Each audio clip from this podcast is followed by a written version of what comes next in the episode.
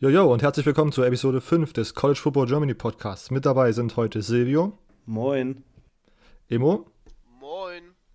Und ich, Robert. Wir haben mal wieder ein vollgepacktes Programm. Wir fangen als erstes an mit den Spring Games und da besprechen wir einfach mal so die Headlines, die Überschriften, die so während der Spring Game Zeit schon aufgekommen sind und was uns da äh, wie man das vielleicht einordnen kann. Sind, sind die Spring Games denn so wichtig, dass man da schon irgendwas für die Saison absehen kann, wie jetzt Spieler performt haben kann? Ist das vielleicht direkt übertragbar an die Saison oder ist das vielleicht einfach so ein bisschen wie in der NFL mit, der, mit den Preseason Games, wo eigentlich das nicht wirklich was bedeutet? Ähm, Silvio, was ist denn das Erste, was dir so ins Auge gestochen ist? Was ist deine erste Headline gewesen? Ähm, also ich fand, dass es sehr interessant war, das Miami ähm, Quarterback Battle sozusagen. Mhm. Ähm, und zwar Tate Martell war ja so diese große Headline in der Offseason, dass er jetzt zu Miami äh, transfert und hat ja auch direkt seinen ähm, Waiver bekommen. Und er hat dann wohl nicht so über, überzeugt, wie es sich die Fans und ähm, alle anderen College Football ähm, Zuschauer erwartet hatten, weil er wohl, ähm, also das Spielsystem von Miami, die Offense von ähm, dem neuen ähm, Offensive Coordinator Dan Enos ist halt ziemlich anders als bei ähm, Ohio State. Ähm, er muss jetzt mehr an der Center spielen und nicht mehr so viel aus der Shotgun.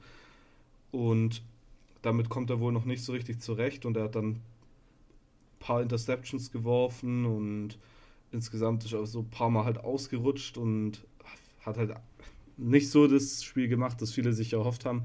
Aber ich finde da immer, muss man auch absehen, weil das Spring Game ist halt nur eine Trainingseinheit sozusagen und die Coaches sehen ja mehr als diese eine äh, Trainingseinheit. Von daher ist es immer schwer, wie, wie das zu bewerten ist. Ähm, aber das war auf jeden Fall für mich so eine große Headline, dass ähm, Tate Martell nicht so überzeugt hat, wie man sich erhofft hätte.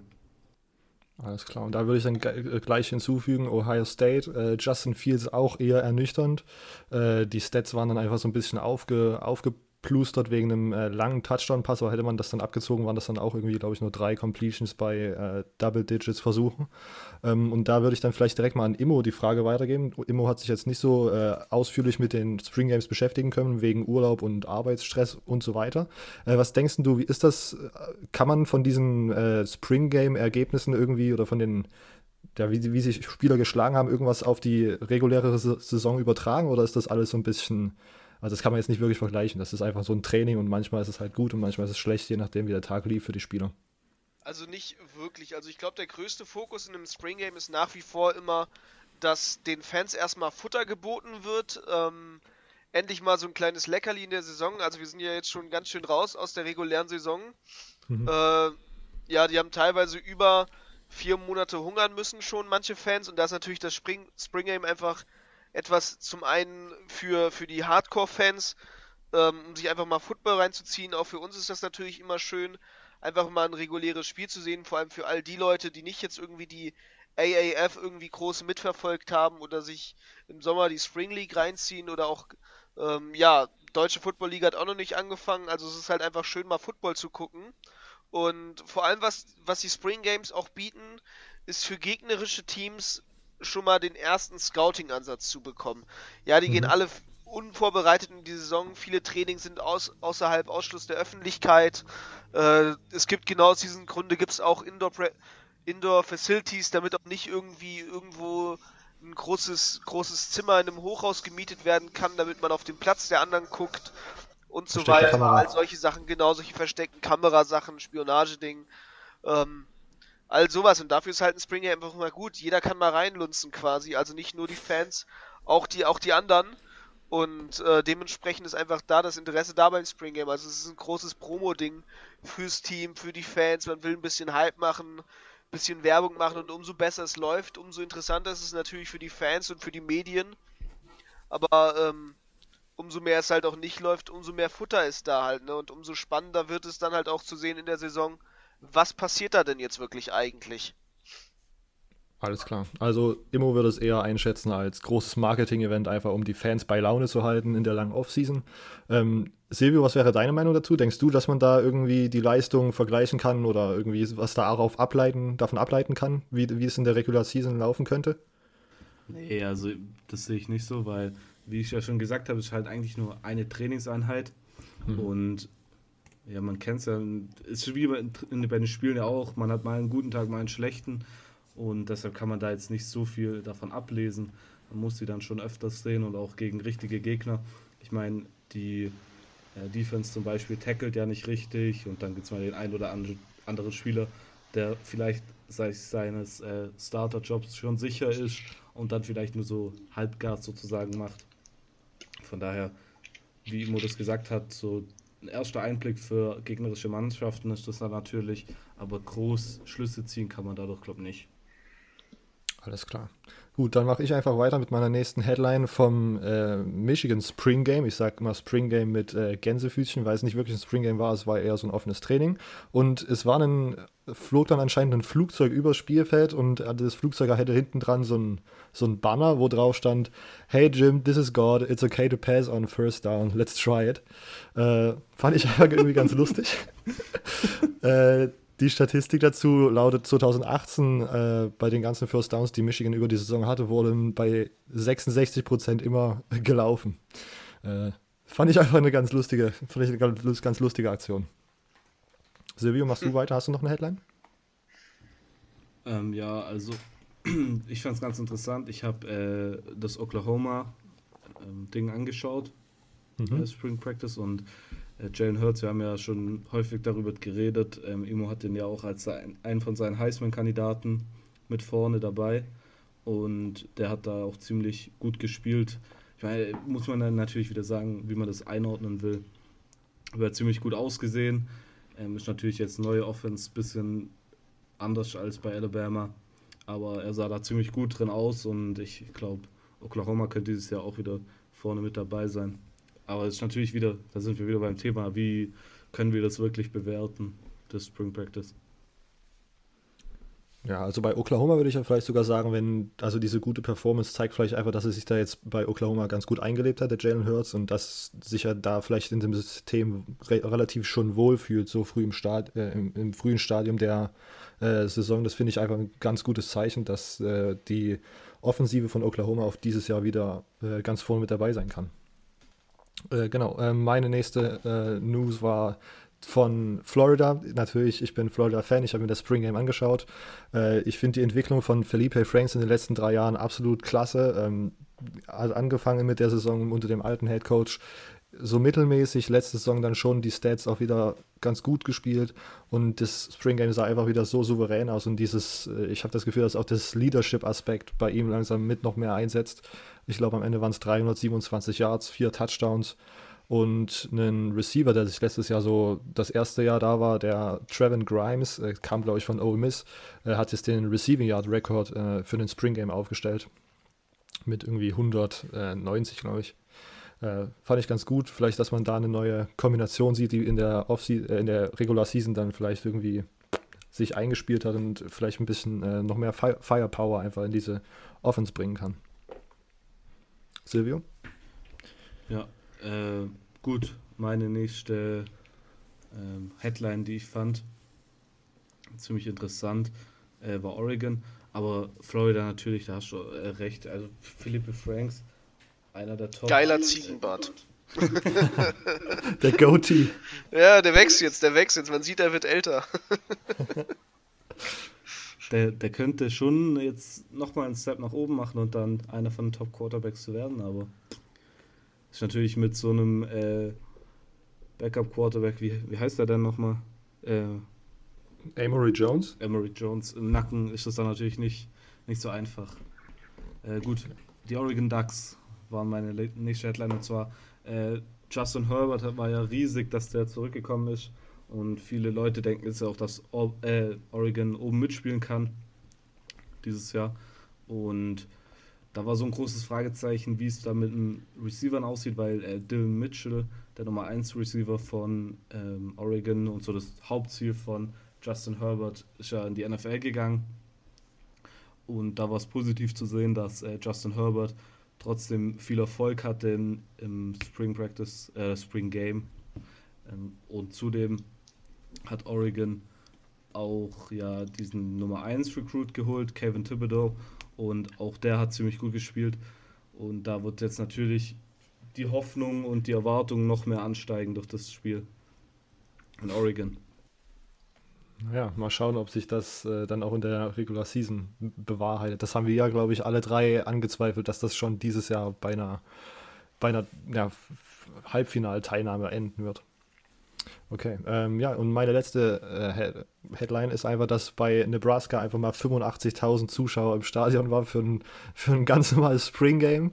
Äh, ich glaube, Nebraska ja auch eines der Teams, was irgendwie den längsten, die längste Streak hat mit ausverkauften Regular Season Games, weil die dort einfach anscheinend nichts anderes zu tun haben, mitten im Nirgendwo in Nebraska. Äh, jedes, jedes Spiel wird dort komplett äh, inhaliert von den Fans. 85.000 Zuschauer, das war äh, Rekord. So viele oh, so viel Fans kommen nicht mal bei manchen Teams zu einem normalen Spiel. Das ist halt wichtig. Also können Teams davon träumen, so viele Fans zu bekommen, wie Nebraska in einem Spring Game hat. Weil sie Absolut. haben wahrscheinlich mehr Zuschauer gehabt als manche FCS-Schulen über das ganze Jahr hinweg. Die LA Rams sind neidisch, würde ich sagen. Uh, geschossen. Okay, Silvio, hast du noch eine Headline oder bist du auch schon durch? Nö, also das wären eigentlich alle wichtigen von mir gewesen. Alles klar. Gut, damit haben wir das äh, äh, Thema Spring Games auch abgehakt. Äh, jetzt einfach noch keinen kurzen News-Einschieber. Der Number One Recruit aus der Class von 2020, äh, Brian Breezy, äh, ist zu Clemson committed. Silvio, hast du da noch nähere Informationen zu? Ähm, ja, er kommt ja aus Maryland und äh, die Maryland-Fans haben so gehofft, jetzt, boah, neuer Head Coach, vielleicht können wir da noch ein bisschen was rumdrehen vielleicht bleibt er in State. Also natürlich abgefahren gewesen wäre für Maryland. Aber es war dann doch am Ende das Team, äh, das die meisten Experten noch vorne gesehen haben. Und das war halt Clemson. Und Clemson tut gerade eine Top 2020-Klasse aufstellen. Äh, DJ Ualele, der Nummer 1 Quarterback Nummer 6 Overall-Spieler äh, von St. John Bosco, äh, wird am 5. Mai, glaube ich, committen. Und auch Clemson ist da vorne mit dabei. Und aktuell sieht es aus, dass sie von den Top 10 Spielern overall vier Spieler sicher bekommen werden.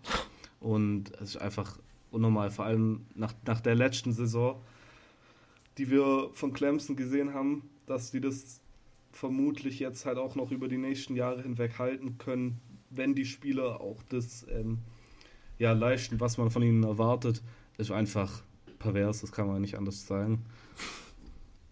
Alles klar.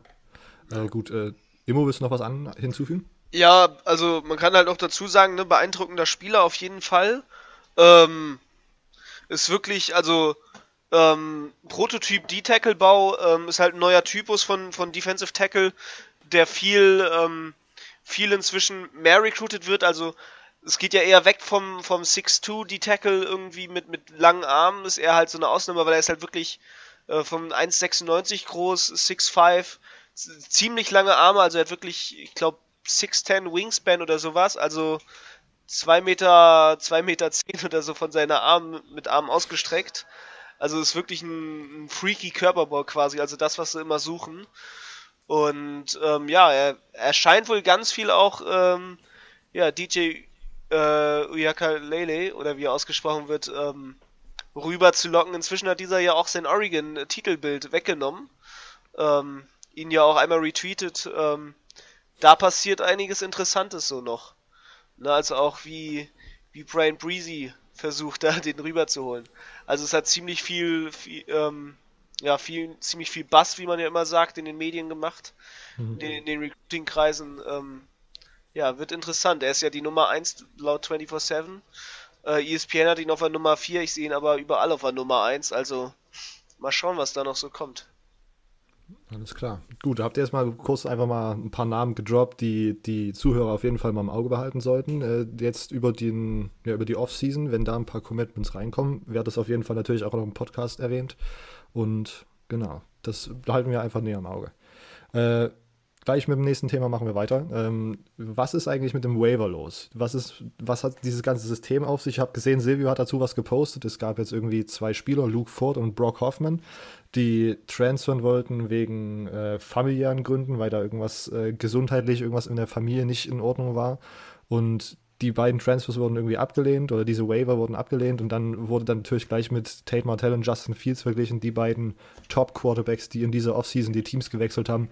Und die hatten anscheinend, also die brauchten anscheinend nicht so einen krassen Grund oder so, die brauchten einfach nur den Grund, ja, ähm, ich brauch, will jetzt hier nicht um Starting-Job competen, ich will einfach zu einem Team gehen, wo ich auf jeden Fall starte. Und die dürfen nächste Saison spielen, die anderen beiden dürften nicht spielen. Und da stellt sich uns natürlich die Frage, äh, wie, was ist dieses Waiver eigentlich, wie sollte das, wie sollte es theoretisch funktionieren? Und ich habe gehört, Immo, könnt ihr uns das mal kurz erklären? Ähm, ja, also das Waiver-System hat ja auf sich vor allem, dass die NCAA damit verhindern möchte, ähm, erstmal, also von, von ihrer Erklärung heraus, dass Recruits quasi einfach in irgendeiner Form wild, äh, also herumwechseln nach dem Motto, oh ja, ähm, ich kriege hier keine Spielzeit oder so, ich wechsle jetzt einfach mal das Team äh, das ist laut der Regel der Fall. In der Regel ist es absolut nämlich nicht der Fall. Es ist eher andersrum. Ähm, ja, es gibt die Erlaubnis, dass bei medizinischen Notfällen zum Beispiel im Kreis von 100 Meilen äh, des Wo wenn der also im 100 Meilen Umkreis von dem College, wenn dort der Wohnort der Familie liegt, also der betroffenen Person, wird zum Beispiel ein Hardship Waiver gegeben, also ein Medical Waiver, ähm, also für familiäre Gründe, für familiäre medizinische Notfälle. Ähm, solche Gelegenheiten. Ähm, dafür ist es vor allem da. Es wurde ja inzwischen viel gelockert. Also früher einen Waiver zu bekommen hieß immer zu redshirten. Heute heißt es das nicht mehr, aber es heißt in vielen Fällen doch halt immer noch zu redshirten. Äh, also ein Redshirt anzunehmen. Ähm, all solche Dinge. Und vor allem beruft sich darauf halt das Waiver-System, dass wenn man wechselt, ähm, dass man eigentlich dafür bestraft wird, weil man halt nicht wegwechseln soll von seinem College, äh, schließlich machen die Coaches ein Investment, die, die Colleges investieren in ein viel Geld äh, hinein und deswegen ist es auch immer, immer fraglich, ob man denn wirklich den Wechsel jetzt braucht, weil es halt mal ein Jahr lang nicht gut läuft. Okay. Kannst du nochmal ganz kurz erklären, was ein Redshirt wäre, wenn das jetzt vielleicht Zuhörer hören, die noch nicht genau. so tief in der College-Materie drin sind? Genau, also ein Redshirt heißt vor allem, man hat ein Jahr am College, an dem man studieren kann, an dem man mittrainieren kann, an dem man im College da ist und das was quasi auch mit berechnet wird in die Studienzeit mhm. und auch quasi in die Regnezeit, also die fünf Jahre, die man am College hat, wovon man ja vier Jahre quasi spielen kann, äh, hat man mit dem Redshirt ein Jahr, das man nicht spielen kann das heißt, man kann zum Beispiel als Freshman, Sophomore, Junior oder Senior sagen, ich mache jetzt mein Redshirt Year. Von diesen fünf Jahren, die ich studieren kann, kann ich vier Jahre spielen und ich möchte fünf Jahre auch studieren. Oder ich muss erstmal heranreifen, also nehme ich ein Redshirt Jahr und sage zum Beispiel, ich spiele jetzt in meinem Sophomore oder mein Freshman Year nicht, also in den einen der beiden ersten Jahre im College, da hat man immer noch danach vier Jahre beispielsweise, wenn man als, als Freshman reinkommt, die man spielen kann und davon fünf studiert. Oder halt auch in Fällen, wenn man zum Beispiel durch eine Verletzung äh, eine ganze Saison aussetzen muss, weiß man spielt also diese Saison eh nicht, weil man sich so schwer verletzt hat, dass man, dass man die zwölf Spiele auf jeden Fall verpassen wird, sechs Monate aussetzt. Dann hat man zum Beispiel ein Medical Redshirt und darf diese Saison quasi nachholen. Okay. Genau, da haben wir das einmal geklärt, die, dieses Grundlagenvokabular. Und dann würde ich die Frage an Silvio weitergeben. Wie, also wie würdest du jetzt das bewerten, dass Luke Ford und Brock Hoffman diesen Waiver nicht bekommen haben? Was ist da, also wie würdest du das einfach bewerten? Also zuerst würde ich mal sagen, dass es ein absoluter Skandal ist eigentlich, weil wenn man sich dann mal ins Detail anschaut, warum das nicht angenommen wurde, vor allem jetzt bei ähm, Brock Hoffman, noch krasser als bei Luke Ford, ähm, da ist das einfach skandalös. Ähm, und zwar bei beiden sind es eigentlich so die gleichen Gründe, warum es nicht angenommen wird, aber dieser äh, medizinische Fall bei Brock Hoffman ist halt ein bisschen schlimmer. Und zwar bei Brock Hoffman war es ja so, dass seine Mutter hatte halt ähm, einen Hirntumor und der wurde dann entnommen. Und er wollte dann halt zu Virginia Tech gehen, weil er dann halt näher bei seiner Mutter ist und die braucht halt seine Hilfe. Und äh, jetzt hat die ähm, NCAA jedoch diesen Transfer ähm, Waiver ähm, abgelehnt, weil Virginia Tech wohl fünf Meilen aus, außerhalb von so einem 100-Meilen-Radius liegen wird. den, und das ist halt eine von diesen Regeln für diesen ähm, äh, Medical Family Hardship Waiver heißt das, oder immer? Ich glaube. Ja, genau. Genau. Ja, und das sind halt, da muss man halt, das College muss halt innerhalb von einem 100 Meilen Radius sein von dem jeweiligen Haus von dem ähm, Betroffenen und Virginia Tech sei halt wohl 105 Meilen davon entfernt, was ja eigentlich, äh, ja, toll, er muss, ich weiß nicht, was, was ich dazu sagen soll. Ich meine, wenn, wenn meine Mutter äh, hier einen Hirntumor hätte, dann und die würden das nicht ablehnen wegen fünf Meilen, dann würde ich ja aber sowas von auf die Barrikaden gehen, so wie der. Ich meine, natürlich sind es die Regeln, aber fünf Meilen, ich meine, nee, muss man glaube ich nicht verstehen. Aber anderer Grund dann war noch, dass die NCAA hat ihn dann halt so richtig ausgequetscht über diese äh, medizinischen Sachen, wie es ihr geht, wie sie Fortschritte gemacht hat und es halt auch nicht über ein persönlichen Gespräch oder per Telefon, sondern einfach per E-Mail, wo er wohl so Sachen ausfüllen musste. Und dann hat äh, die NCAA hat dann auch noch gesagt, dass ja, sie sich ihre medizinischen Dinge so verbessert haben, äh, dass es jetzt halt nicht angenommen werden wird. Obwohl sie halt immer noch so das halbe Gesicht nur bewegen kann, nicht mehr richtig hört und nicht mehr richtig sieht. Da, mir fehlen da eigentlich so ein bisschen die Worte, ehrlich gesagt. Äh, vor allem, Imo hat es, bevor wir aufgenommen haben, schon gesagt, dass die NCAA jetzt denkt, dass sie Ärzte seien. Und ja, und bei Luke Ford ist eigentlich das Gleiche. Sein, sein äh, Großvater äh, ist schon nicht mehr so gesund und deshalb ist er äh, zu Illinois ähm, per Transfer gewechselt. Und er kommt ja auch aus dem Staat Illinois. Und die University of Illinois at Urbana-Champaign ist wohl auch außerhalb von diesem 100-Meilen-Radius und deshalb wurde es abgelehnt. Und weil sein, ähm, weil es sein Opa ist und normal gilt diese Regel nur für ein, man nennt das im, im US, im, halt im Englisch, ähm, Nuclear Family, also bestehend aus ähm, Eltern und Kindern hm. und dann halt nicht dem sozusagen erweiterten ähm, Verwandtengrad, ja. Okay. Also zählt der Großvater da eigentlich nicht mehr dazu und deshalb wurde das abgelehnt. Und eigentlich wurde dieses Waiver-Ding ja für sowas halt eingeführt. Für was, was anderes gibt es ja eigentlich kein Waiver. Bei Justin Fields wurde dieser Waiver dann ja gestartet, weil er wohl irgendwann mal rassistisch angegriffen wurde bei einem Spiel, äh, beim Baseballspiel von Georgia, wo er war. Und das wurde dann so als Grundlage äh, dargelegt. Und bei Tate Martell gab es ja gar nichts. Da gab es keinen einzigen Grund, warum der einen Waiver bekommen sollte. Außer wahrscheinlich Publicity halt. Aber ja, ich finde es ich ein Skandal eigentlich. Das, ich glaube aber auch, dass mindestens Brock Hoffman noch sein äh, Waiver bekommt, einfach nur durch den Druck, der da jetzt gemacht wird. Er bleibt der NCAA, glaube ich, eigentlich nichts übrig, außer diesen Waiver stattzugeben. Okay. Äh, Immo, siehst du das ähnlich wie Silvio? Dass es ja, auch also, skandalös ist? Auf jeden Fall. Also ich sehe es halt, äh, also ich, ich, ich verstehe es halt nicht, wieso man, also da bei Brock Hoffman zum Beispiel halt so, so einen Müll labert wirklich. Also du kannst doch nicht über eine E-Mail äh, Sachen analysieren ähm, was sie da haben. Ich kann es auch nicht verstehen, dass die NCAA meint, da halt irgendwie dann zu sagen, oh ja, hier, du bist fünf Meilen außerhalb, also es ist ein bisschen, bisschen lächerlich. Na klar, es sind 160 Kilometer, aber für einen Amerikaner ist das gar nichts. Ähm, wenn er, wenn er in, da in South Carolina an der Grenze zu Florida gewesen wäre, weiterhin, äh, hätte seine Mom nie am Wochenende besuchen können. So kann er zum Beispiel jetzt jedes Wochenende zu seiner Mom fahren. Ähm, das ist was, was, was riesiges. Also ich glaube, jeder andere Mensch würde auch sagen, wenn meine Mom krank ist, bin ich lieber für meine Mom da und verbringe mit meiner Mutter Zeit, als wenn ich nie wieder die Chance dazu habe. Und aufgrund dieser Sache finde ich es einfach, also ich finde es lächerlich. Ähm, ich verstehe halt echt nicht, warum die NCAA sich da so querstellt. Ähm, sie haben natürlich ihre Regeln und sie versuchen ihre Position zu machen.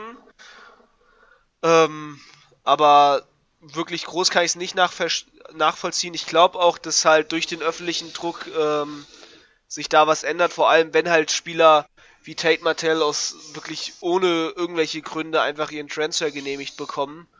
Ähm, da sehe ich das dann halt schon anders.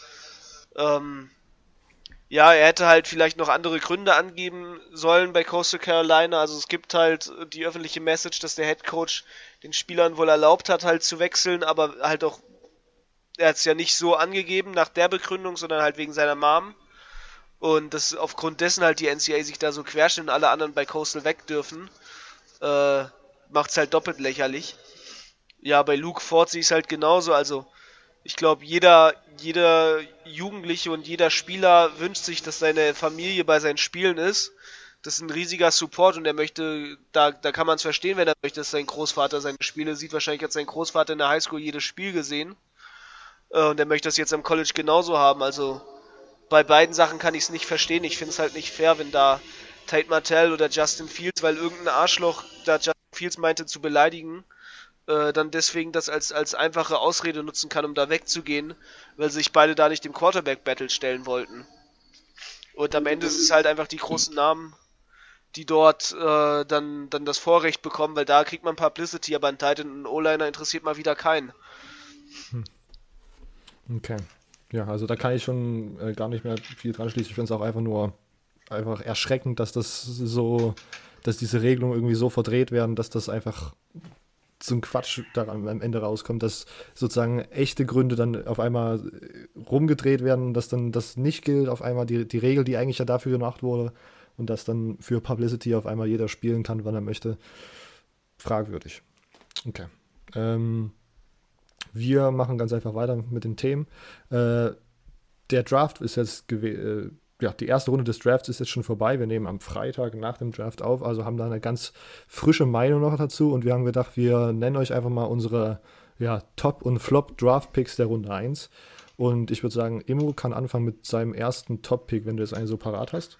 Ähm, ja, also ich habe natürlich meinen Top-Pick parat. Äh, ich finde natürlich, ein Riesenstil ist einfach Rashawn Gary zu Green Bay. Äh, mhm. Es freut mich enorm, auch seine, seine Reaktion, das fand ich das sehr menschlich. Ähm, also es hat mich am meisten gefreut, hat mich am meisten mitgenommen, dass er jemand, also wirklich. Er hat es verdient, kann man ganz klar sagen. Also ich fand es richtig toll, ähm, dass das so ist, ähm, dass er dahin ist und das aufgrund dessen, also ich habe ja, ich kann ja kurz dazu erwähnen, ich habe für Touchdown 24 mitgetraftet. Äh, ist ein gutes Magazin. Äh, in der, an der Stelle mache ich einfach mal Werbung für die aktuelle Ausgabe, auch weil ich selber da drin bin. Ähm, ja, also ich habe mich natürlich mit der ersten Runde viel beschäftigt, bevor es dann in den Urlaub ging. Ähm, ja, zweite Runde natürlich nicht so beschäftigt, aber äh, ist halt so. Aber wir sind ja bei der ersten und deswegen, also mein Top, Top-Pick, ganz klar Sean Gary, dass der genommen wurde. Ähm, Kyler Murray stehe ich nicht so hinter. Okay. Kann ich auf der Stelle auch sagen, aber wirklich Top-Pick ist für mich ganz klar nach wie vor einfach, dass man, dass man Sean Gary genommen hat, auch Nick Bosa, äh, ja, Quinnen Williams, also vor allem die D-Liner, die, gewählt wurden, sind meine, meine Favorites. Okay. Silvio, was sind, was sind so deine Top-Picks gewesen in der ersten Runde? Äh, ja, also auf jeden Fall Ed Oliver an 9. Ähm, mhm. Für mich Ed Oliver einer der, der drei besten Spieler, was vermutlich ähm, mit Quinn Williams und vermutlich Nick Bosa, also Top 3 bis Top 5 bei mir. Und an 9 für Buffalo top, also kann man eigentlich nichts sagen. Meine, manche haben ihn so hoch gesehen wie zwei oder an drei und dann an neun hinzubekommen. Ähm, Buffalo hat ja wohl keinen so großen Need bei Defensive Tackle, aber es war einfach zu, zu viel Value und ähm, die sind da einfach mit äh, Best Player Available gegangen und haben da top, einen Top-Pick gemacht mit ähm, Ed Oliver. Ein Spieler, der auch gehypt war. Ähm, ja, dann ja, seine Reaktion war auch ziemlich geil. Er hat sich die ganze Zeit aufgepusht, als er da hingelaufen ist und ich glaube, der ist richtig heiß auf die Saison und ich meine, wir haben es ja schon mal gesagt, als nur wir beide aufgenommen waren, als der Imo irgendwo Thailand sich ausgeruht hat, ähm, dass Ed Oliver einer von unseren, einem von unseren Lieblingsspielern ist, der Top-Mentalität hat und ich glaube, der könnte ein richtiger All-Star werden. Auf jeden Fall, den habe ich auch. Ähm, Ed Oliver an neun, absoluter Stil. Auf jeden Fall ein Spieler, der das Potenzial hat, einfach gleich im ersten Jahr Defensive Rookie of the Year zu werden. Das sehe ich auf jeden Fall. Ähm, was ich mir noch äh, notiert habe, ist Dwayne Haskins, Dwayne Haskins an 15 äh, für Washington. Äh, absolut nicer Pick. Äh, dass Dwayne Haskins so tief fällt, liegt hauptsächlich daran, dass äh, die Giants an 6 eine interessante Wahl getroffen haben, sage ich mal so. Ähm, äh, und darauf komme ich gleich nochmal zu sprechen, wenn ich mit meinem Flop dran bin. Äh, und äh, was ich nur noch aufgeschrieben habe, ist Patriots äh, mit dem 32. Pick in Kiel Harry. Äh, finde ich einfach ganz nice. Äh, wenn sozusagen diese Klasse fand ich irgendwie so tief, dass man auch an 32 noch äh, so talentierte Skill-Player bekommen hat wie N. Kiel Harry. fand ich absolut, ist ein absolutes passt für mich irgendwie dazu. Irgendwie äh, bei New England waren jetzt nicht so Top-Receiver das letzte Jahr. Da war dann irgendwie Josh Gordon, aber der ist dann schnell ausgefallen. Und dann waren dann nur noch Julian Edelman und ja, siehst du, Chris, ich weiß gar nicht, war Chris Hogan noch bei den Patriots? Ich bin mir gar nicht mehr so sicher. Äh, also da war auf jeden Fall ein Need da. Und das ist auf jeden Fall eine krasse Waffe für äh, Tom Brady. Äh, Immo, hast du noch einen Top oder willst du mit den Flops weitermachen? Ähm, ja, mein Top ist natürlich, also, ja, das heißt Top, aber ich finde es ist halt ein guter Stil am Ende, dass halt die, die Redskins schlau genug waren, sich da äh, Twain Haskins zu holen. Auf jeden Fall. Ähm, besser konnte man da diese Chance nicht ausnutzen, also ähm, das ist noch so mein weiterer Top, den ich halt sagen kann. Ja. Okay. Und äh, ich möchte ja. erwähnen, ich habe wenigstens mhm. äh, Quinnen Williams richtig gemockt. sehr, sehr gut. Also, dass, dass man dass es mal schafft, einen Spieler wenigstens dann so richtig zu morgen, weil sobald einer in deinem Mockdraft eigentlich nicht da ist, wo er sein sollte, ist eigentlich die ganze Mockdraft ja immerhin. Aber äh, den Anfang haben wir doch ganz gut sogar gemockt. Also die ersten drei sind richtig. aber ab Clellan Farrell ging es dann irgendwo anders hin. Gut, das war aber auch unerwartet. das war sehr unerwartet, ja.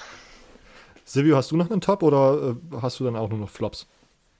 Äh, ich habe eigentlich auch nur noch Flops. Äh, Na gut, dann fangen wir den an. Ganz interessant ja. war, fand, war äh, TJ Hawkinson vielleicht zu den Lions. Fand ich mhm. ganz, ganz gut. Ähm, aber jetzt nicht, nicht irgendwie, weil ich da irgendwie ein Need oder so gesehen habe, aber einfach fand ich so allem allem eigentlich ein Top-Pick. Okay.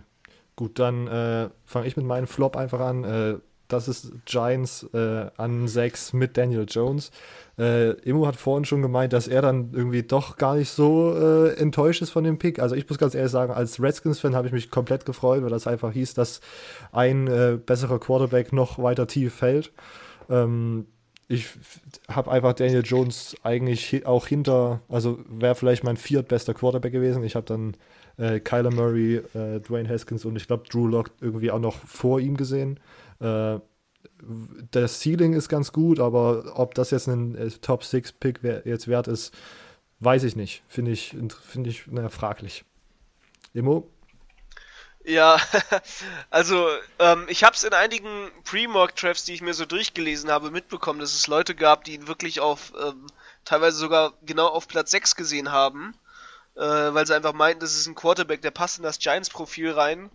Ähm, ihr habt ja auch vorhin, letzt, also wo wir drüber geredet haben, einen guten Witz erzählt. Er ist genau, er sieht aus wie die Person, die jetzt müsst ihr mich korrigieren, Eli Manning in einem Film über das Leben von Peyton Manning spielen würde. Genau. Ähm, also das ist genau das ist er. Ja, ähm, mich hat es trotzdem schockiert. Ich hätte es nicht erwartet, dass man, dass man Daniel Jones an Nummer 6 nimmt. Äh, mein anderes Lieblingszitat war dazu, ja, wer von euch hat sich auch dieses Jahr ein Duke-Spiel angeguckt? Ähm, das sind so zwei Dinge, wo ich mir das ganz gut denken kann. Also, weil, ganz ehrlich, ich habe kein einziges Spiel von denen gesehen dieses Jahr. Ähm, und aufgrund dessen ist es natürlich auch, auch anders. Also, die Leute, die werden sich schon was dabei gedacht haben, die werden sich das schon angeguckt haben. Äh, aufgrund dessen weiß ich nicht, ob so ein Mega-Flop ist. Es gibt es ja Leute anscheinend, die es erwartet haben. Ja, was mich erstaunt hat, ähm, an meiner Stelle war Clellan Farrell auf Platz 4. Mhm. Ähm, ich habe ihn persönlich auf Platz 19 gesehen oder tiefer. Mhm. Ähm, das war für mich so ein, so, ein, so ein Schocker.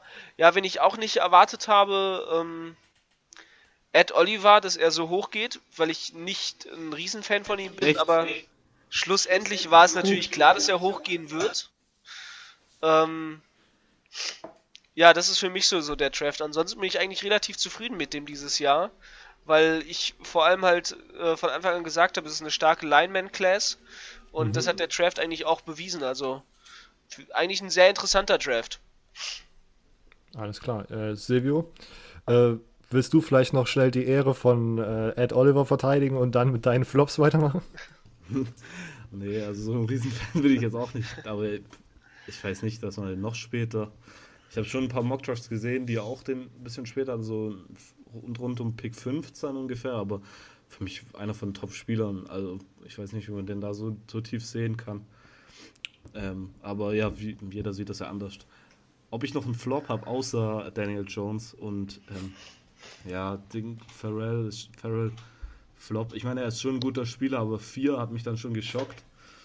Da war ich dann mal heute Nacht hellwach auf einmal. Äh, für mich noch so ein, so ein kleiner äh, Schocker oder Flop war die Falcons mit äh, Kellen McGarry von Washington. Äh, mhm. Zwar haben jetzt mittlerweile habe ich mir ein paar Draft Crates angeschaut und ein paar sagen ziemlich gut, weil sie halt so einen Right Tackle brauchen. Äh, ja, aber für mich halt ein Spieler, den man auch noch in der zweiten Runde bekommen hat, hätte und man hätte dafür sich nicht am Pick 31 hochtraden müssen, glaube ich. Ähm, und dann fand ich auch noch Seattle Seahawks äh, mit äh, LJ Collier von der TCU auch noch so ein bisschen fragwürdig. Natürlich, man hat Frank Clark getradet und braucht einen Defensive End, aber ob LJ Collier jetzt an der Position an 29 ähm, der richtige war oder ob man da nicht eher Best Player Available gehen hätte sollen oder einen Defensive Back holen sollen, weil Dinger der Defensive Backs ein paar verloren. Ähm, Seattle. Ja. Von daher für mich vielleicht fragwürdig, aber wer weiß, was das Front Office sich da gedacht hat. Okay, genau. Und mein, mein weiterer Flop wäre auch Clellan Farrell gewesen, obwohl ich da auch Flop eher so in Klammern setzen würde. Ich finde auch, er ist auf jeden Fall ein krasser Spieler mit einem hohen Ceiling. Also was da am Ende rauskommen kann, ist schon richtig krass. Aber auch fraglich, ob man da jetzt den Number 4 Pick drauf äh, hätte setzen müssen oder hätte man nicht mit dem, ich glaube, was war es, 24 oder 28 Pick von dem äh, Raiders einfach nochmal ein bisschen runtergehen, irgendwie dann in die 17, 19 oder sowas, dass man da hätte zuschlagen können. Aber wenn sie, wenn sie irgendwas gesehen haben auf Tape, was sie so doll überzeugt hat, dann sollen sie machen. Wir werden sehen in der NFL-Saison, wie sich das ausspielen wird. Ja, was, was ja noch, noch kurz anzuhängen bei den Raiders interessant war, dass sie ja eine Woche vor dem Draft jetzt alle Scouts entlassen haben oder beziehungsweise alle nach Hause geschickt haben.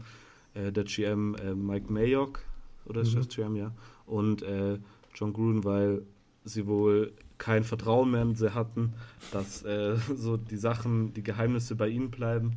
Von daher hat es mich noch mehr geschockt, dass man Farrell da genommen, äh, Farrell da genommen hat. Äh, vor allem, weil ich auch, wie du es gesagt hast, eher gedacht hätte, dass man den später noch bekommen hätte und dann halt, ich meine, die hatten drei First-Round-Picks, da hätte man sich sicher ein bisschen nach unten traden können und dann jemand anderes nehmen können und hier Best Player Available oder irgendeinen anderen Spieler halt nehmen können. Devin White oder Josh Allen. Ja. ja. Auf jeden Fall. Okay, gut. Ähm, damit hätten wir auch die Runde 1 des äh, NFL Draft 2019 abgehakt. Äh, Runde 2 und 3, die stehen jetzt bei uns heute Abend und morgen Abend noch an. Also und, und die restlichen Runden natürlich auch. Äh, und wir würden jetzt einfach mal, wir haben uns so zehn Spieler rausgesucht, die wir noch recht interessant finden, weil wir die einfach auf College, im College-Spielen oft gesehen haben oder viel gesehen haben und uns dort ganz gut gefallen haben. Und äh, wir tippen einfach mal, zu welchem Team, in welcher Runde die gehen. Und am Ende schauen wir uns dann nächste Woche mal an, wer denn die meisten richtig getippt hat. Ich bin sehr gespannt, ob das, äh, ob, da, ob wir da Glück haben. Gut, ich lese einmal die Spieler für alle vor, damit wir die ungefähr im Gedächtnis haben. Wir haben Will Greer, Quarterback von West Virginia. Drew Locke, Quarterback von Missouri. Greedy Williams, äh, Cornerback von LSU. DK Metcalf, äh, Wide Receiver von der Ole Miss. Andy Isabella, Wide Receiver von UMass. Byron Murphy, Cornerback von Washington. AJ Brown, Wide Receiver von Ole Miss. Chase Winovich, Edge oder Linebacker von äh, Michigan. Taylor Rapp ist Safety von Washington und Miles Sanders, der explosive Running Back von ähm, Penn State. Da fiel mir gerade der Name nicht ein. Gut, äh, wir fangen einfach an mit Will Greer. Äh, Silvio, hau du mal raus, zu welchem Team wirst du ihn jetzt stecken? Ja, Will Greer ist natürlich so ein bisschen so ein Fragezeichen, wo er steht in der Quarterback-Klasse. Man hat dieses Jahr viele Quarterbacks, die so in dieser Runde 2 bis 4, sage ich mal, angesiedelt sind. Ähm, True Lock, ja, zu dem wir ja noch kommen. Und dann gibt es ja auch noch den von NC State, Ryan Finlay. Äh, Will Creer, ich denke, dass äh, in Runde 3 gehen wird und ähm, okay. in Runde 2 nicht genommen wird.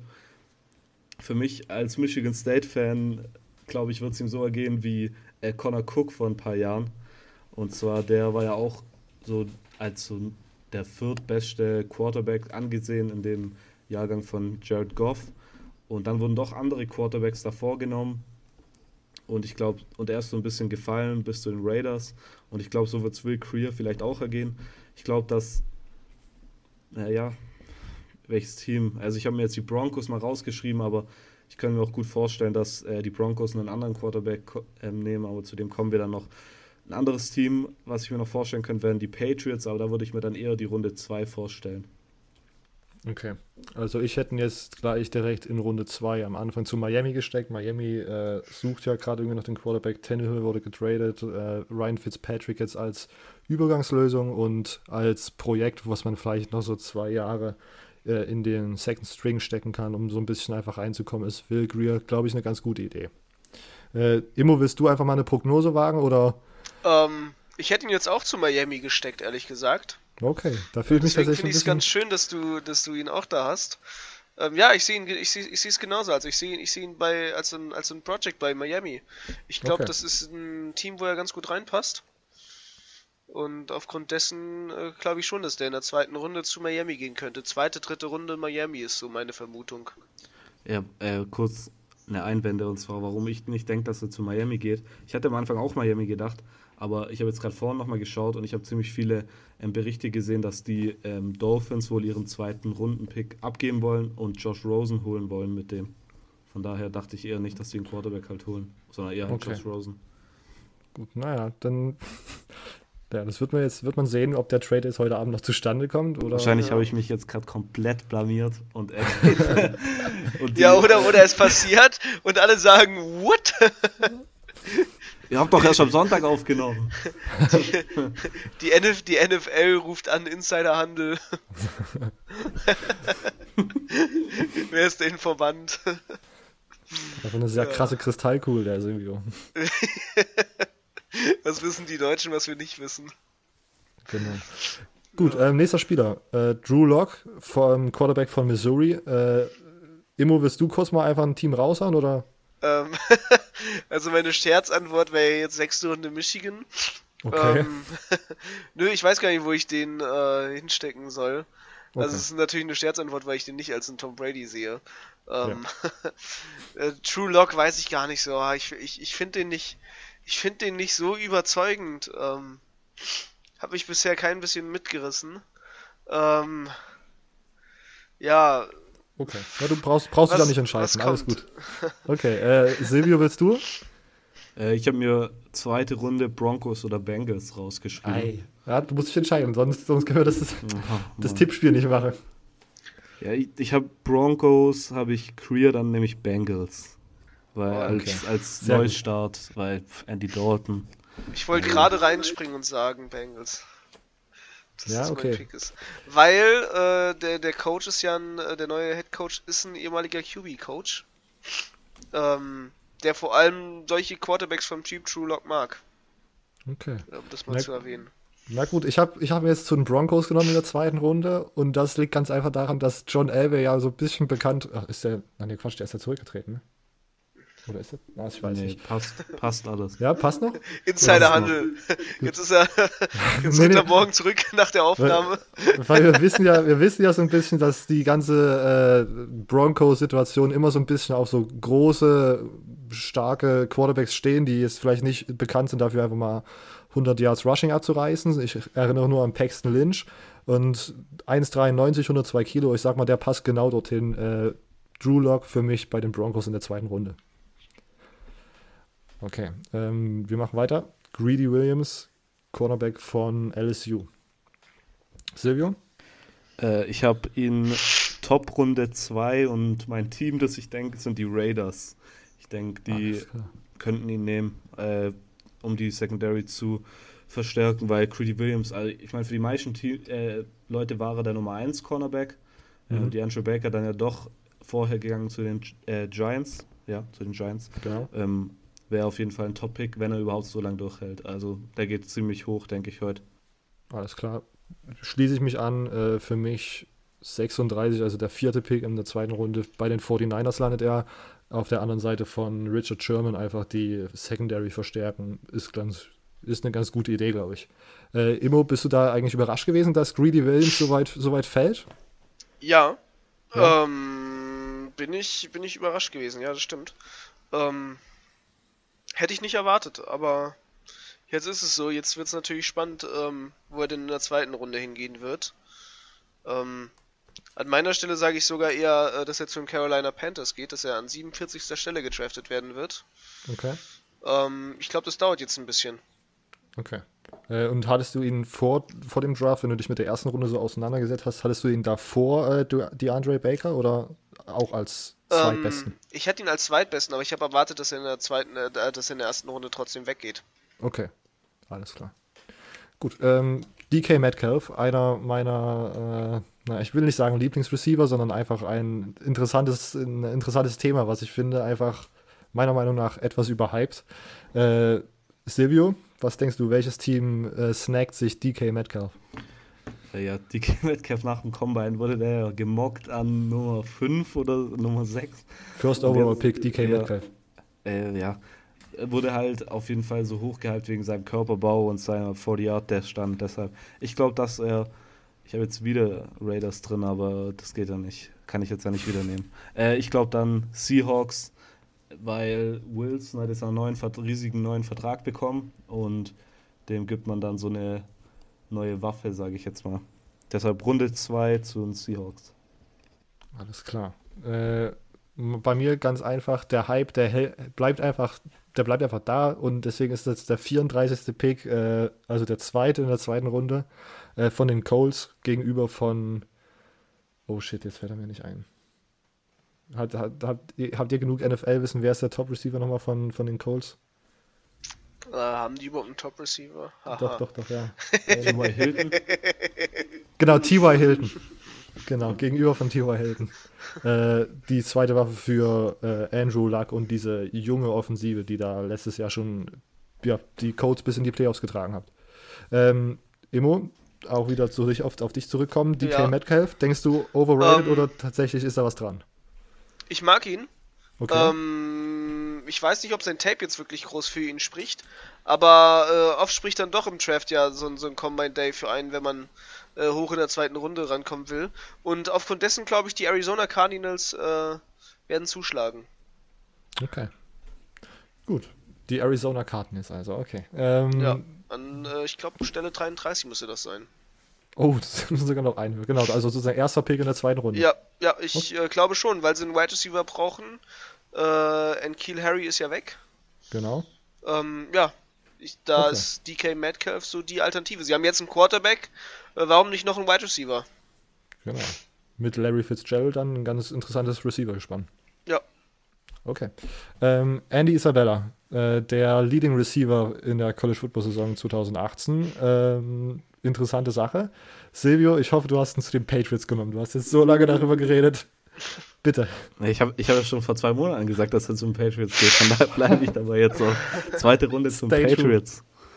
True. Okay. Da, das du ändert sich also, nichts. Das, das, ich glaube, da würde ich sogar Geld draufsetzen. Aber du willst da Geld draufsetzen, die haben doch in der ersten Runde schon einen Receiver genommen. Ja, und aber Andy Isabella ist klein, weiß und, und schnell. Okay. Der kann zu keinem anderen Team. Das geht. Alles klar. Ich habe ihn in der dritten Runde zu den Patriots mit dem 101. Pick, wenn das noch so stehen bleiben sollte mit den ganzen Picks in der Reihenfolge. Äh, Immo, sagst du auch Patriots einfach um. um ähm, nein. Ich einfach weil er weiß, also, ich, ich, möchte ja dagegen äh, stacken. Nee, das ist gar nicht der Grund. Ich glaube, er geht zu den Detroit Lions, ähm, okay. um das Detroit Lions Draft-Profil äh, dieses Jahres aufzubessern, weil äh, die Lions machen äh, Picks, die sonst die Patriots machen würden. Mhm. Ähm, liegt ja auch daran, dass viele Ex-Patriots-Coaches bei den Lions sind. Ähm, und aufgrund dessen glaube ich, dass die Detroit Lions ähm, ihn sich holen werden, weil in der zweiten Runde eher die Patriots sich wen anders nehmen mhm. und äh, dann die Lions zuschlagen, um quasi die Patriots zu ärgern, dass die in der dritten Runde ihn sich nicht holen und zum anderen, um, um einen ja, Patriots-artigen Receiver in ihrem Squad zu haben. Okay. Also ich sag Detroit Lions. Dann geht er also zu den Patriots in der Lions-Uniform. Ja, genau, das ist ja quasi die diesjährigen Detroit Lions. Sehr gut. Alles klar. Ähm, Byron Murphy, Cornerback von Washington. Immo. Hast, um, du eine, ähm. hast du eine Idee oder war der dann dein dritt, drittbester Cornerback? Ne, Byron Murphy ist so. Oh. Bei mir, nö, der ist nicht, also der ist nicht mein, mein dritter Cornerback, der ist mein vierter Cornerback. Okay. Ähm, ja, weiß ich gar nicht so, wo ich den, wo ich den zuordnen würde. Also ich glaube, der geht auch in der zweiten Runde, so Mitte zweite Runde. Ja. Würde ich jetzt mal sagen. Ähm, aber muss ich jetzt mal überlegen, wer dann noch so ein, so, so, so ein großes Need hat, ja. Ähm, weiß ich okay. gar nicht so. Okay. Dann hören also wir vielleicht zu den Browns. Ich, ich würde jetzt, Browns? also damit, damit ich einen Tipp habe, ich würde sagen Cleveland Browns. Okay. Äh, müsste 49. Stelle. Ja, ich habe sie mal offen. Ja, 49. Stelle. Okay. Browns sagt Immo. Silvio, was denkst du? Äh, ich sag Byron Murphy geht zu den Colts, weil die Colts haben ja eine Zone Defense und ähm, was man den meisten Mockdraft entnimmt, ist, dass äh, Byron Murphy in erster Linie auch ein äh, Zone Corner ist. Von daher passt er da natürlich perfekt rein und deshalb geht er zu den Colts. Ich habe äh, Byron Murphy bei den Lions, Detroit Lions, direkt am Anfang der zweiten Runde auf Pick 3, äh, 43. Einfach um die Defense einfach noch ein bisschen zu verstärken im Backfield. Da haben sie ja Darius Slay und ich glaube, letztes Jahr hatten sie von der, von der University of Florida Marco Wilson äh, geholt. Äh, einfach ein interessantes, ein interessante Corner aus dieser krassen Washington Defense, der bei den Detroit Lions spielen wird. Ähm, gut, weitergemacht mit AJ Brown. Das ist sozusagen der, der Kumpel von DK Metcalf, der ein bisschen produktiver war. Silvio, wo siehst du ihn? Ähm, der beste Wide Receiver von der Ole Miss im Draft äh, geht mit dem ersten Gleich Pick in der zweiten Runde zu den Cardinals äh, für, als ah, Unterstützung ja. für Murray. Oh, wenn, also ich glaube, dass die Cardinals auf jeden Fall Offense gehen, entweder im O-Line oder äh, Wide Receiver und ich glaube, dass es dann eher Wide Receiver wird mit AJ Brown. Okay. Äh, ich habe ihn bei den Eagles. Die brauchen auch Verstärkung im Receiver Squad, damit das vielleicht nochmal mit einem Super Bowl was wird. Äh, sollte Wentz gesund bleiben, weil ja Foles jetzt weg ist, da gibt es jetzt keinen kein Plan B mehr. Immo, würdest du einen hm. Tipp abgeben? San Francisco 49ers. Noch eine Begründung oder einfach nur, weil es hm, sich gut anhört? Ich glaube, die brauchen, na, die brauchen noch einen Wide Receiver. Also, die brauchen einen Wide Receiver. Okay. Mm. Deswegen könnte ich ihn mir da vorstellen. Eine richtig große Begründung habe ich jetzt aber nicht. Ja, die haben aber doch The Goat Dante Pettis. ja, aber die haben, ja, ja, brauchen trotzdem noch mehr Wide Receiver als nur den. Das war ein Insider. genau, aber man könnte sowas sagen wie Antonio Brown haben sie nicht bekommen, obwohl ja äh, Jerry Rice da groß Werbung gemacht hat. Und das können sie einfach AJ Brown nehmen. Das haut ungefähr mit dem Nachnamen hin. Genau. Die Trikots verkaufen genau. sich ganz gut die Trikots sind vorgeplant, dann muss man genau. da ja genau. weitermachen. Die waren schon produziert, die müssen jetzt irgendwie genau, raus. Die, die müssen raus, er kriegt doch dann die Nummer, die eigentlich für den anderen Brown bestimmt war. Genau. Sehr gut. Ähm, Chase Winovich, Linebacker, ich weiß nicht, Linebacker oder Edge? Edge. Edge. Edge von Michigan, äh, Rapunzel, nenne ich ihn ja so gerne. Äh, Silvio, hau raus. Runde 2 zu Lions. Machen wir es okay. mal Ganz schnell. Äh, ja, Michigan natürlich. Äh, passt natürlich in State, bleibt er da. Ähm, die Lions brauchen ähm, Pass Rush und sie haben einen defensiven ähm, Head Coach mit Matt Patricia. Ja. Und mhm. passt perfekt. Okay. Äh, Immo, was würdest du sagen? Dein ähm, ehemaliger Wolverine? Ich ähm, möchte erstmal da eine Vorgeschichte zu erzählen, äh, die ich zu Chase Winovich habe. Ich war ja mal, äh, ich hatte ja mal die Ehre, Jetzt muss ich die Jahreszahl lügen. 2017 war das, genau. 2017 hatte ich die Ehre ja in Italien ähm, das Trainingscamp der Michigan Wolverine zu besuchen. Äh, dort als Praktikant quasi an der Seitenlinie sogar stehen zu dürfen. Und ich habe da natürlich auch Chase Winovich getroffen. Und ich habe aber nicht nur Chase Winovich getroffen, ich habe auch seine Eltern getroffen, äh, die auch vor Ort waren. Sein Vater ist nämlich ehemaliger Basketballprofi, sein Schwager ist Co äh, Coach an einem D2 College. Und wer ich das weiß, ist, ähm, weil ich mit denen mir zusammen das, Maus äh, das, das Kolosseum in Rom angeguckt habe. ähm, und mir mit denen zusammen äh, das, das Spring Game in Italien quasi angeguckt habe. Also ich habe dann neben denen gesessen, mit denen gequatscht. Also ich habe mich ganz gut mit denen verstanden. Auch ausgetauscht, E-Mail-Adressen ausgetauscht, jetzt aber nicht wirklich den Kontakt gehalten.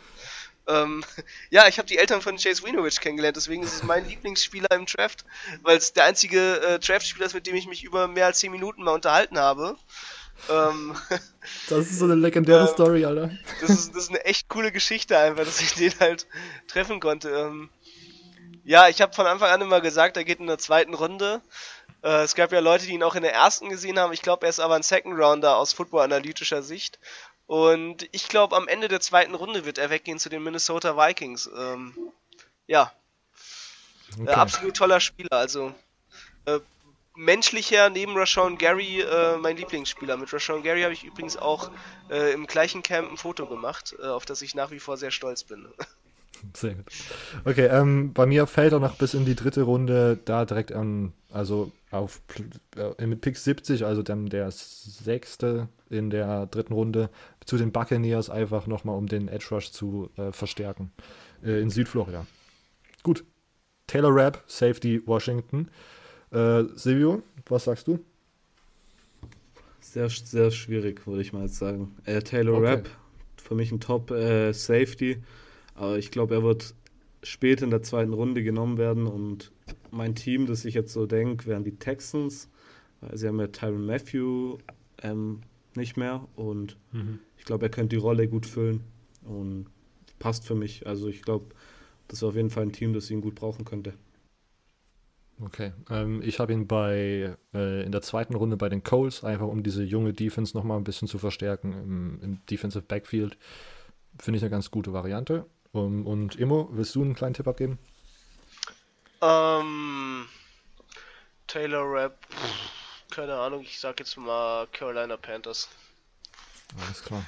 War, das, war, der, war der bei dir vielleicht schon im Gespräch zur ersten Runde mit drin? Nee. Nee, okay. Gut, äh, und jetzt Miles Sanders, äh, der Running Back von der Penn State. Silvio, wo hast du ihn? Äh, davor muss ich noch sagen, dass ich Chicago Bears Fan bin, also Oh. Deshalb, äh, ich glaube, dass er zum Bears geht. Und zwar, man hat ja ähm, Howard verloren, beziehungsweise getradet für eine Packung Erdnüsse. Und, und er wird jetzt. und, er, und er setzt ihn jetzt ähm, in Runde 3 oder die Bears traden sich sogar hoch in Runde 2, um ihn zu nehmen. Okay. Äh, ich habe ihn bei äh, in Runde 74 bei den Bills. Die brauchen auch Verstärkung, haben glaube ich, letztes Jahr waren da relativ verletzungsanfällig auf der Position des Running Backs.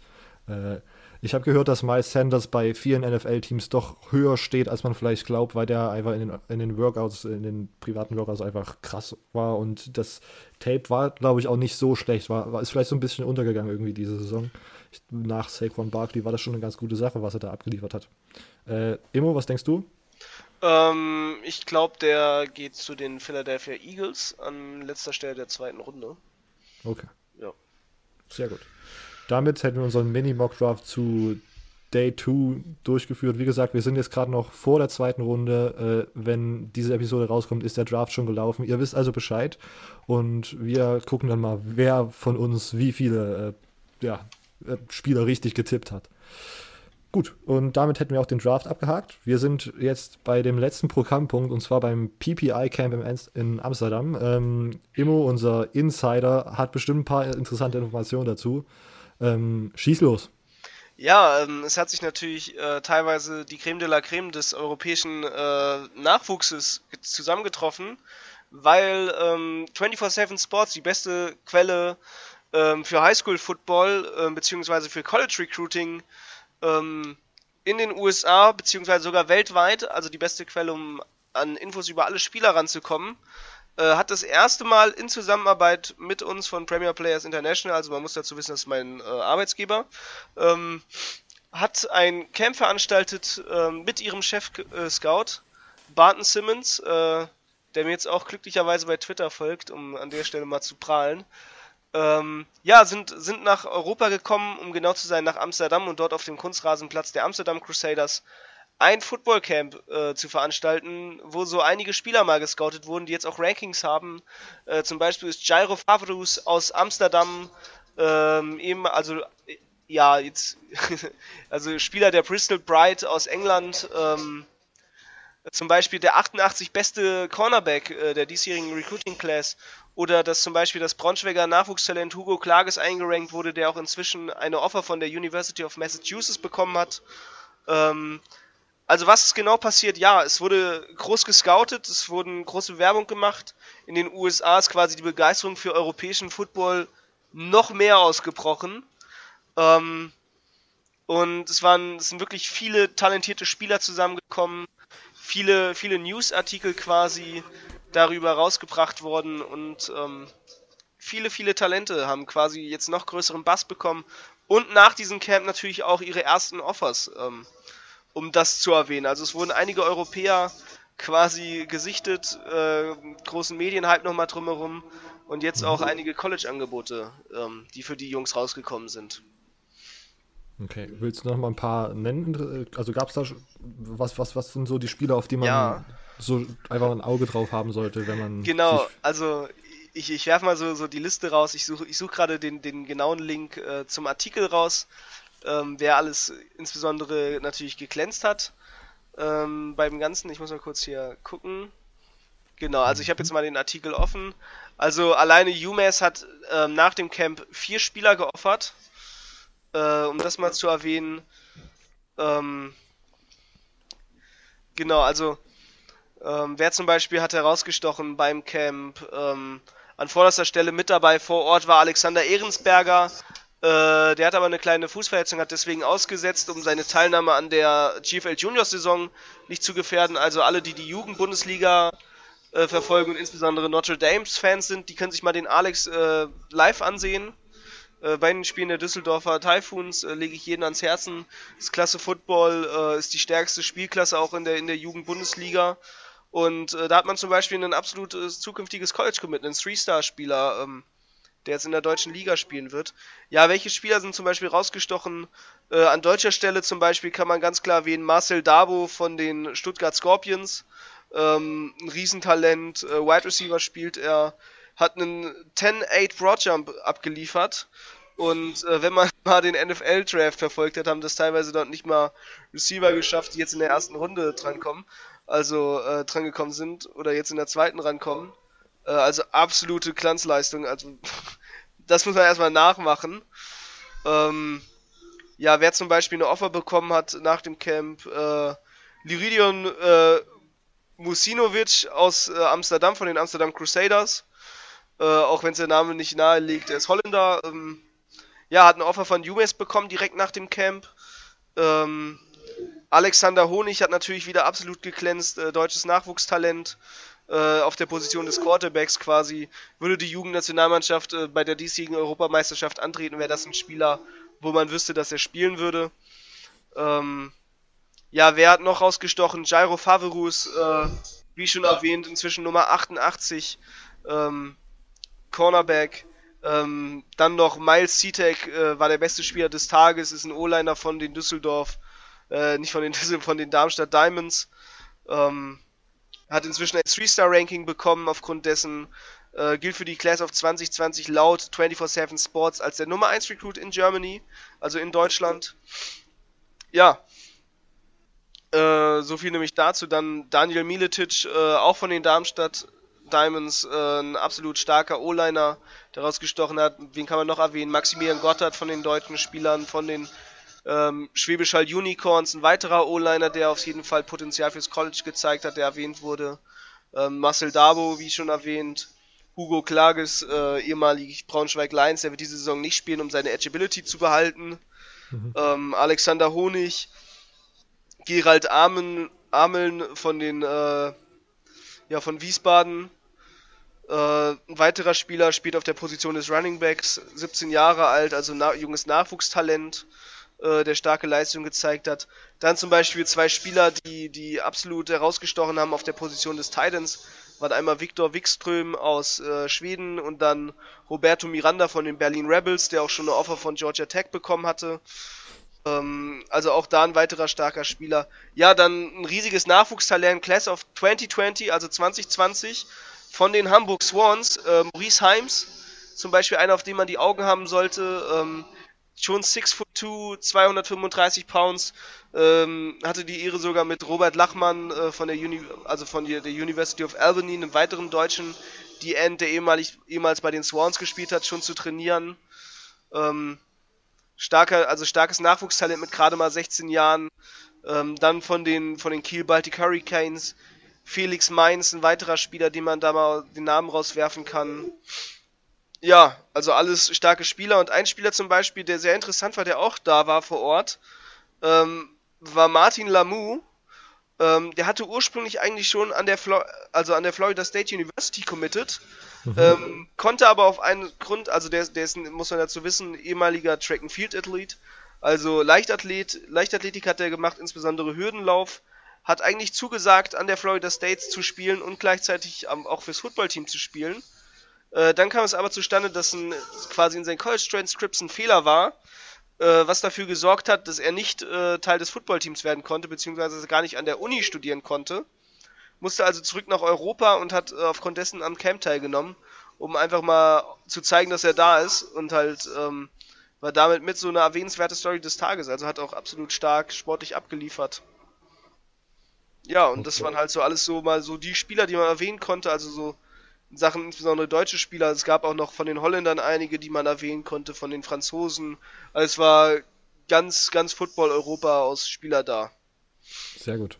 Also wir sind der Podcast, der euch das als erstes darauf hingewiesen hat, Europa wird ganz groß rauskommen. Das hört sich doch alles sehr, ja, schon Europa sehr krass an. Ja, und was ich ähm, dazu sagen kann, also am Mittwoch, ähm, wir nehmen ja am Freitag auf, den 26.04., am 24.04. war Penn State in Deutschland und hat unter anderem ähm, ihr Commit Josef Apia Darkwa besucht, äh, mhm. ehemals Spieler der Düsseldorf Panthers und ähm, hat mit dem Head Coach sogar äh, eine kleine Coaches-Klinik abgehalten. Ja, nice. und äh, haben ein paar Spieler mal äh, gefördert, also haben ein kleines Trainingscamp für ein paar deutsche Leute einfach gegeben, so um denen mal zu zeigen, was so ist. Äh, eine kleine Coaches-Klinik gegeben im, im äh, Wiesbadener Raum, also in Frankfurt. Mhm. Ja, und haben einfach mal Deutschland besucht. Nicht schlecht. Weil sie halt auch heiß drauf sind, äh, das, was so passiert. Also es gibt einige Colleges, die wohl auch nächste Woche kommen werden. Äh, es werden jetzt in diesem Monat noch vier Colleges quasi Deutschland bzw. Europa besuchen. Okay, gut. Also dann würde ich gerne zum Abschluss noch einmal kurz einfach, das ist mir jetzt gerade so eingefallen, was sind, wären so deine, was würdest du sagen, sind die Top 3 äh, Power 5 äh, Schulen, die wirklich gerade schon gecheckt haben, dass die Europäer ganz gut dabei sind und die jetzt wirklich äh, loslegen, äh, Europäer zu akquirieren? Was sind so also, deine Top 3, genau, Europa Scouting? Top drei Europa-Scouting-Teams. Aber ah, ich habe eigentlich eine Top 4 sogar. Also ich fange mal an mit dem Team, wo ich jetzt sagen würde, die haben es jetzt, die, sind, die haben es jetzt ab, absolut aggressiv in Angriff genommen, Penn State, mhm. äh, weil sie gerade erst da waren, okay. äh, weil sie ja einen Spieler schon gesehen haben und jetzt auf die nächsten schon ein Auge geworfen haben. Ähm, okay. An zweiter Stelle würde ich die Georgia Tech setzen, die ja mit äh, Sylvain Jondoyen aus Belgien einen absolut starken Defensive End sich geholt haben und äh, die auch schon wieder da waren natürlich, um, um mal Europa zu besuchen. Ähm, an dritter Stelle würde ich dann sagen Michigan. Die haben nach wie vor natürlich großes Interesse. Dieses Jahr haben sie jetzt keinen gesigned. Davor hatten sie mit Julius Welchow sich ein absolutes Top-Talent geholt. Ähm, und dann an vierter Stelle würde ich sagen, wer natürlich noch da ist, wenn ich auf gleicher Stelle mit Michigan sehe, ist die Rutgers University, äh, die ja insbesondere im nordischen Raum aktiv am Scouten ist, äh, die auch Josef äh, stark rekrutiert haben und die ja dieses Jahr jetzt auch wieder einen schwedischen Spieler bekommen werden. Die ja auch okay. inzwischen schon drei schwedische O-Liner haben. Alles klar. Ja.